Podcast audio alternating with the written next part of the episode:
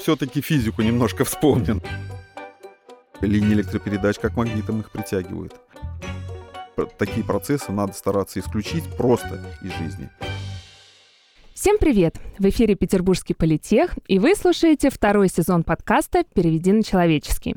Мы по-прежнему объясняем сложные вещи простым языком, однако теперь в нашей студии представители компаний-партнеров Политехнического университета. И сегодня это Россеть Ленэнерго, старейшая и одна из крупнейших распределительных сетевых компаний страны.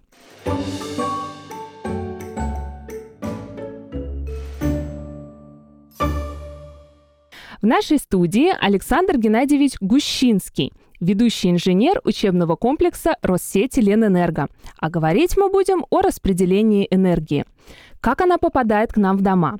Бывает ли переизбыток электроэнергии и можно ли ее копить? Вредно ли жить рядом с линиями электропередачи? Надеюсь, что вы, Александр Геннадьевич, поможете нам с ответами. Ну, буду стараться. Давайте начнем с самых азов. Какой путь электроэнергия проходит от электростанции до розетки в квартире или доме? Ну, на самом деле, не такой простой вопрос. Но, тем не менее, я попробую ответить на него. Современная электроэнергетическая система, э, которая сейчас сложилась, она представляет собой единый технологический процесс от производства электрической энергии, передачи, распределения и потребления. Вся электрическая энергия, она производится на электростанциях последним элементом является генератор. Вот как раз генератор э, и начинает из механической энергии вырабатывать электрическую энергию. Так происходит всегда. Но исключение, пожалуй, представляют собой солнечные электростанции. Вот, а на всех остальных типах э, путь электричества именно с генераторов начинается. На каждой электростанции имеется повышающая трансформаторная подстанция. Мы э, повышаем напряжение до уровней 220 20 киловольт и выше, и уже передаем. Перед потреблением мы начинаем электри... уровень напряжения электрической энергии снижать. И вот как раз э, Россети Ленэнерго начинают работать с классом напряжения 110 киловольт и ниже. Вот у нас трансформаторные подстанции сначала 110 киловольт, 35 киловольт, дальше мы понижаем это до уровня уже 6-20 киловольт, и перед э, потребителями э, существует э, в большом количестве это трансформаторные подстанции, там 6, 10, 20 киловольт на 0,4 киловольта. И уже на вот этом уровне напряжения происходит львиная доля потребления электрической энергии. А вот вы сказали, что сначала напряжение повышаете, ну, повышается, да, а потом понижается. Зачем понижать, если зачем повышать, если можно сначала сразу понижать? Ну, это потери, да, то есть в первую очередь мы говорим о том, что электрическую энергию мы передаем на большие расстояния. Поэтому для уменьшения потерь мы как раз и повышаем напряжение. Вот. Ну, физику процесса, если понадобится, можно, конечно, и раскрыть, но я думаю, пока на это... На парах. Нам... Да, пока это не очень актуально. Вот поэтому... у меня как раз был вопрос про э, потерю электроэнергии при транспортировке. Если она теряется, как мы можем этого избежать? Вот первый момент, которым вы сказали, это изначальное повышение напряжения. Есть еще, может быть, какие-нибудь э, способы, методы? Тогда или... все-таки физику немножко вспомним. Да? Все-таки Физика да? процесса э, передачи электрической энергии, она такова, что без потерь мы передать электрическую энергию не можем.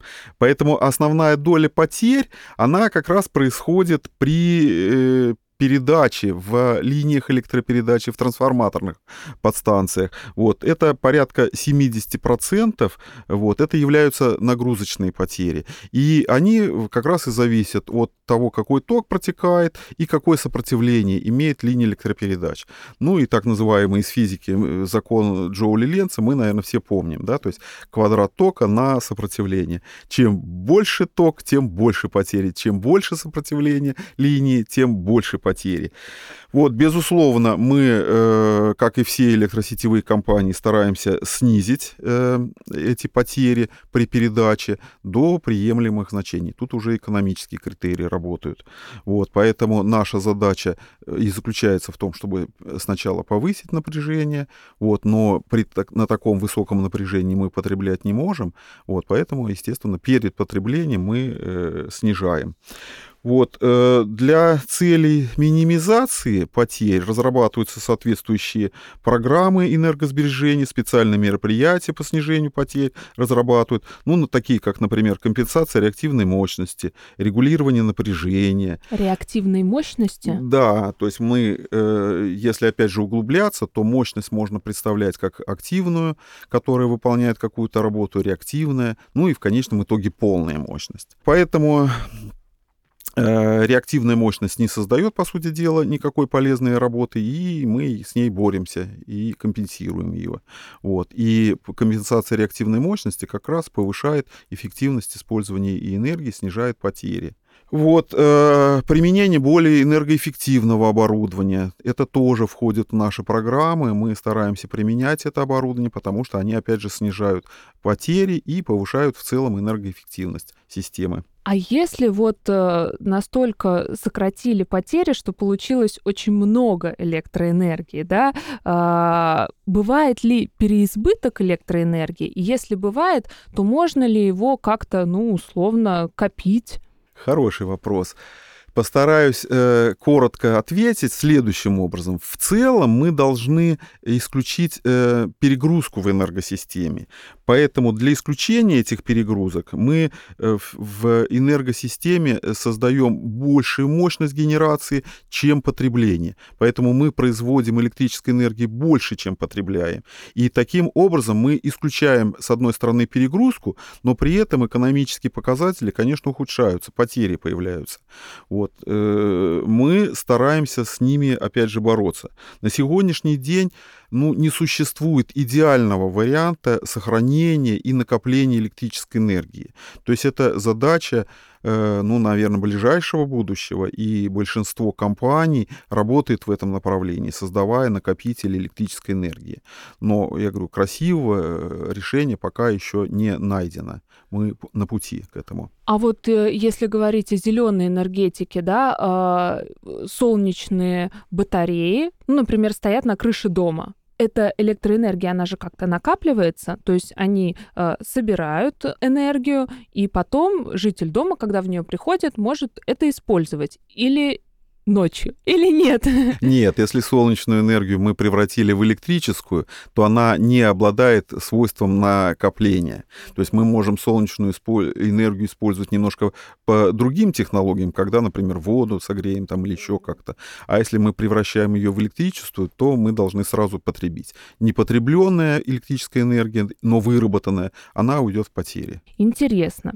А, а теперь давайте про линии электропередач поговорим. Я вот пока готовилась, узнала, что есть сверхдальние, магистральные и как раз-таки распределительные. А, расскажите, пожалуйста, в чем разница, и, может быть, у вас удастся привести в пример, вот что э, мы видим э, городе, за городом, наверное, это разные да, э, типы линий мы видим. Ну, примерно правильно вы говорите. Вот вся выработанная электростанциями электрической энергии передается потребителям по линиям электропередачи. Ну и существуют, конечно, раз, разные типы существуют, существует их классификация этих линий электропередач. В первую очередь мы говорим о классификации по уровню напряжения.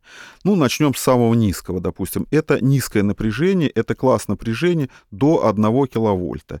Следующая ступенька – это среднее напряжение. В нем класс напряжения от 1 киловольта до 35 киловольт. Далее э, это линии высокого напряжения 110 э, и 220 киловольт. После этого идут сети сверхвысокого напряжения, это 330 до 70, 750 э, киловольт. Ну и еще существует практически редко применяемый класс напряжения – это линия сети ультравысокого напряжения, это свыше 750 киловольт. Вот. Но это, я говорю, это редко применяется сейчас у нас. Вот. Ну и чем выше уровень напряжения, тем больше дальность передачи электрической энергии на расстоянии. Вот по назначению электрические сети делятся на местные, это низкое и среднее напряжение. Это так называемые районы электрических сетей строим. Ну вот. А дальше уже идет распределитель распределительные сети, это 110-220 киловольт, мы уже увеличиваем территорию распространения электрической энергии. Ну и кроме этого существуют уже магистральные э, сети и сверхдальные. Это уже для связи объединенных электроэнергетических систем между собой. Вот, например, а, мы выехали из дома, а, жилой район стандартный, и там есть э, линии электропередачи. Это какого типа ли, линии электропередачи? Ну, понятно, что так сложно сказать, но это распределительные, получается. Да. Распределительные. Дальше мы едем на дачу за город, там мы увидим магистральные, сверхдальние, да, ну вот, например, ярким примером таких вот магистральных сетей э, являются э, сети, которые передают большую мощность из нашего, например, региона э, в центральные области нашей страны. Ну, например, с атомной электростанции идет линия класса 750 киловольт, которая передает через Великий Новгород транзитом на Москву электрическую энергию. Вот это Ого. уже, конечно, такие крупные магистральные линии электропередачи. Примерные ориентиры по протяженности линий электропередач таковы. Значит, э, порядка 50 с лишним э, тысяч километров это воздушные линии, и более 31 тысячи это кабельные линии. Да, но кабельные сложнее обслуживать, наверное, да? Да, безусловно. То есть в городах, особенно вот в крупных городах, мегаполисах, Санкт-Петербурге, э, в основном, особенно в ци- про центральные районы мы говорим, мы используем кабельное исполнение линий электропередач. Вот. Э, на окраинах города, конечно, мы встречаем и воздушные линии электропередач. Поэтому на сегодняшний день Россетеленэнерго реализует ну, достаточно крупный, можно сказать, масштабный проект по переводу воздушных сетей в кабельное исполнение. Он реализуется сразу но в нескольких районах города. Очень здорово. Я думаю, что вам будут благодарны не только туристы нашего города, но и сами жители, которые смогут э, наслаждаться и видом, и делать фотографии. Это очень интересно. А, бытует такое мнение, если вот продолжать э, разговор о линиях электропередачи, что рядом с ними вредно жить ну, электрические сети разных уровней напряжения, они находятся повсюду. То есть можно сказать, что это объект инфраструктуры полностью насыщенный э, и находится повсеместно. Да? То есть, но у каждой линии электропередач существует так называемая охранная зона, охранная зона, в границах которой запрещено какое-либо строительство как э, постоянных каких-то сооружений, так и временных. Вот. Если говорить о э, выхода за рамки границ охранной зоны, то это абсолютно безопасно. Вот. Но находиться вблизи энергообъектов э, мы должны помнить э, правила электробезопасности. То есть в противном случае, если мы не выполняем правила электробезопасности, то, конечно, любой может получить электротравму. И электротравмы бывают с тяжелыми последствиями, в том числе и со смертельным исходом. Ну вот, если вспомнить э, окраины Санкт-Петербурга, да, э, можно увидеть эти фотографии, где э, много-много высотных домов, а, и вот кажется, что прям рядом, наверное, распределительная линия электропередачи, да? То ну, есть да. это все можно не бояться, это безопасно для жителей этих домов. Да, безусловно. То есть они строятся, эксплуатируются уже с учетом всех необходимых норм и требований. Естественно, мы должны, опять же, повторюсь, помнить о правилах электробезопасности. Мы не должны там залазить на эти опоры, допустим, там фотографироваться, там еще как-то нарушать вот эти правила. Тогда Но... они становятся опасными. А гулять э, под этими линиями, вот многие как раз выгуливают собак, я знаю, потому что как раз-таки это охранная зона, там ничего нет, а, и вот таким образом используют. Это, правильно же я понимаю, безопасно? Да, если мы выполняем требования, правила, то это абсолютно безопасно. Я знаю, что э, есть еще такое понятие, как самоизолированные провода. Особенностью СИПа заключается в защищенности его от внешних воздействий. Его специальная Э, полимерная оболочка обеспечивает вот ту устойчивую работу линии электропередачи даже при падении там веток или небольших каких-то деревьев в том числе гнездование птиц. Кроме того, снижается опасность электротравмы и сокращаются потери электрической энергии. Вот когда мы говорим о применении проводов СИП. Вы сказали про гнездование птиц как вообще это возможно? Вы, наверное, видели, как э, аисты прилетают, особенно на юге Ленинградской области. Они создают гнезда, там организуют и э, линии электропередач как магнитом их притягивают. Поэтому, конечно, а мы применяем, так? конечно, мы применяем соответствующие защитные э, мероприятия для этого. Ну, природа такая. Интересно. А, ну вот СИПы, а, я знаю еще, что много разных инноваций вы используете, а, там начиная с а, квадрокоптеров для а, контроля за линиями электропередачи. Можете рассказать о чем-то таком интересном, новых технологиях, которые применяются в компании? За электросетевыми объектами, за воздушными линиями, за трансформаторными подстанциями необходимо постоянное наблюдение. И для того, чтобы нормально эксплуатировать, мы создаем всевозможные системы мониторинга и контроля.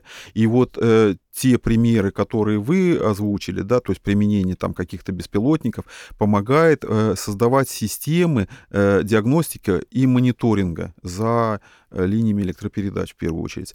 Значит, это и очень эффективно для таких участков линий электропередач, которые находятся в труднодоступной местности, лесистой или, например, заболоченной местности.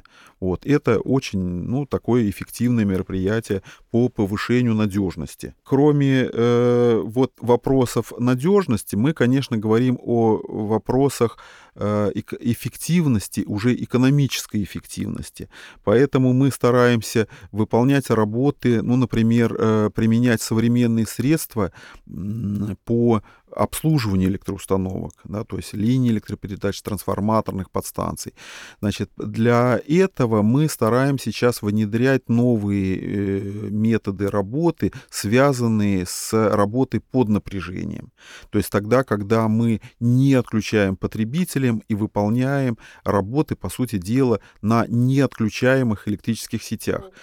Да, это, это существенно повышает эффективность. Да? То есть если говорить о том, что э, мы выполняем эту работу, то есть мы ее не просто выполняем для каких-то целей, это ремонтные работы или осуществление технологического присоединения каких-то новых потребителей. При этом другие потребители не чувствуют о том, что вот происходят какие-то там э, ремонтные работы или присоединение новых потребителей. Что вообще такое blackout? Почему он происходит?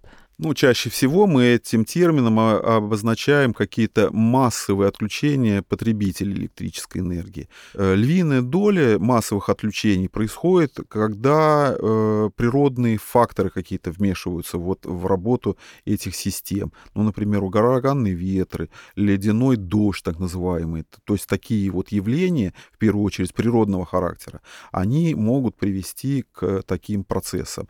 Но это э, в нашей вот энергосистеме это происходит чрезвычайно редко, потому что наша система электроснабжения, она считается ну, достаточно высоко надежной, чуть ли не самой лучшей в мире. Поэтому нам здесь можно гордиться нашей э, э, системой электроснабжения. Поэтому что тут, мы тут... делаем, безусловно. Мы очень любим говорить о будущем. Вот э, каким вы видите будущее распределение э, электроэнергии? Может быть, можно даже сейчас чуть-чуть помечтать. Или поставить задачу ученым политеха может быть, тут у нас помогут на э, пути совершенствования распределения энергии. Ну, все мы вопросы, конечно, э, рассмотреть не сможем в таком, таком небольшом формате, но направления, безусловно, они понятны, да, то есть это в первую очередь, да, мы говорим о надежности электроснабжения. Поэтому для того, чтобы выполнять сети надежными, конечно, э, создаются и новые материалы, и новые технологии. Вот. Безусловно, сети должны быть безопасными, должны быть эффективными. Поэтому э, новые технологии, новые материалы, новые схемы построения и, безусловно, такие ну, монстры, скажем, там, электроэнергетики, которые появлялись, еще в будущем появятся в политехе, они реально будут помогать создавать надежные системы и сети. Сейчас, конечно, тренд э, взят на создание так называемых цифровых сетей. Это цифровые трансформаторные подстанции, цифровые районы электрических сетей. Задача э, получить стопроцентную наблюдаемость за сетью и э, создавать трансформаторные подстанции вообще даже без обслуживающего персонала постоянного. Но тогда мы должны понимать четко, собирать информацию, создавать вот эти системы мониторинга, дистанционного управления за сетью. Это э, в, в будущем мы должны эти вопросы решать. И я надеюсь, что мы их решим успешно. Однозначно. Да, Александр Геннадьевич, большое вам спасибо за интересный разговор. Закончить хочется фразой «Да будет свет». Всегда у нас э, и в душе, и в домах, конечно, благодаря э, вашей работе. Спасибо вам большое. Были рады вас видеть в Политехническом университете. Спасибо вам.